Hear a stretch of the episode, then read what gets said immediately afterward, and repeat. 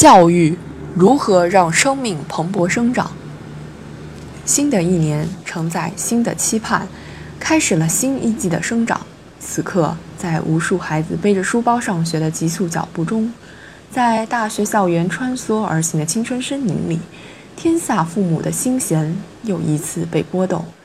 我们的孩子在拥有广博知识的同时，能否拥有健康的体魄、美好的心灵？日前，一些教师和家长如此叩问，一己之感慨，何尝不是面向整个社会而发？检视近期的一些教育新闻，便可知此问之迫切和沉重。考试指挥棒的驱使，高考独木桥效应的影响，学历竞赛的压力，让不少家庭和学校的教育忽视了身心健康、人格发育、精神成长。在一厢情愿的灌输望子成龙的期待中，孩子们与欢乐的童年拉开了距离。刚刚过去的这几个月，无数中国家庭都迷上了一档节目《爸爸去哪儿》。人们羡慕节目里乡野山间的亲子生存体验，触动于勇敢、珍惜、感恩、帮助这些在考试重压下变得有些陌生的关键词，却又感叹这样的教育可望而不可及。教育是什么？是时候想想这些最为简单也至为重要的问题了。而回答原本也不应复杂。如哲人所言：“教育即生长，是要使每个人的天性和与生俱来的能力得到健康生长，而不是把外在的东西灌进一个容器。治愈是要发展好奇心和理性思考的能力，而不是灌输知识。”德育是要鼓励崇高的理想追求，而不是灌输规范；美育是要培育丰富的灵魂，而不是灌输记忆。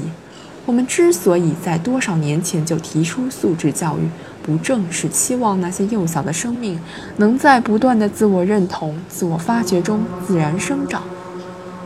教育的目的是让学生摆脱现实的奴役，而非适应现实。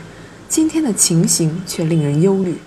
一些教育者全力以赴的，正是以适应现实为目标塑造学生。功利主义盛行之下，教授以“没有四千万别见我”来励志，学生视校园为职场训练营，家长坚信好工作才有好未来。从教育流水线上下来的，可能是越来越多的精致利己主义者。眼下。那些目中无人、六神无主的教育，会带领我们的孩子、我们的国家通往怎样的未来？正是在这样充满忧患的问题视野中，党的十八大提出的立德树人、振聋发聩、丰富人民精神世界、增强人民精神力量的倡导别有深意。教育首先是人学。而人的全面自由发展，守在养内心之德，张精神之为，让精神生长，灵魂发育，才会有朝气蓬勃的生命，才会有不断出彩的人生。也许有人会说，仓廪实而知礼节，还在富强路上苦苦追赶的中国人，不可强求丰富的精神世界，追求灵魂脱俗的境界。这样的认识与环境保护先污染后治理的思路何其相似！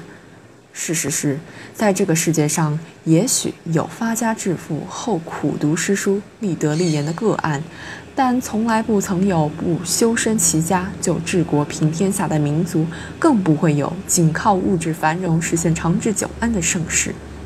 真善美的种子早一天发芽，人格发育就早一天臻于完整。社会心态就早一天走向成熟，国家实力就早一天势不可当。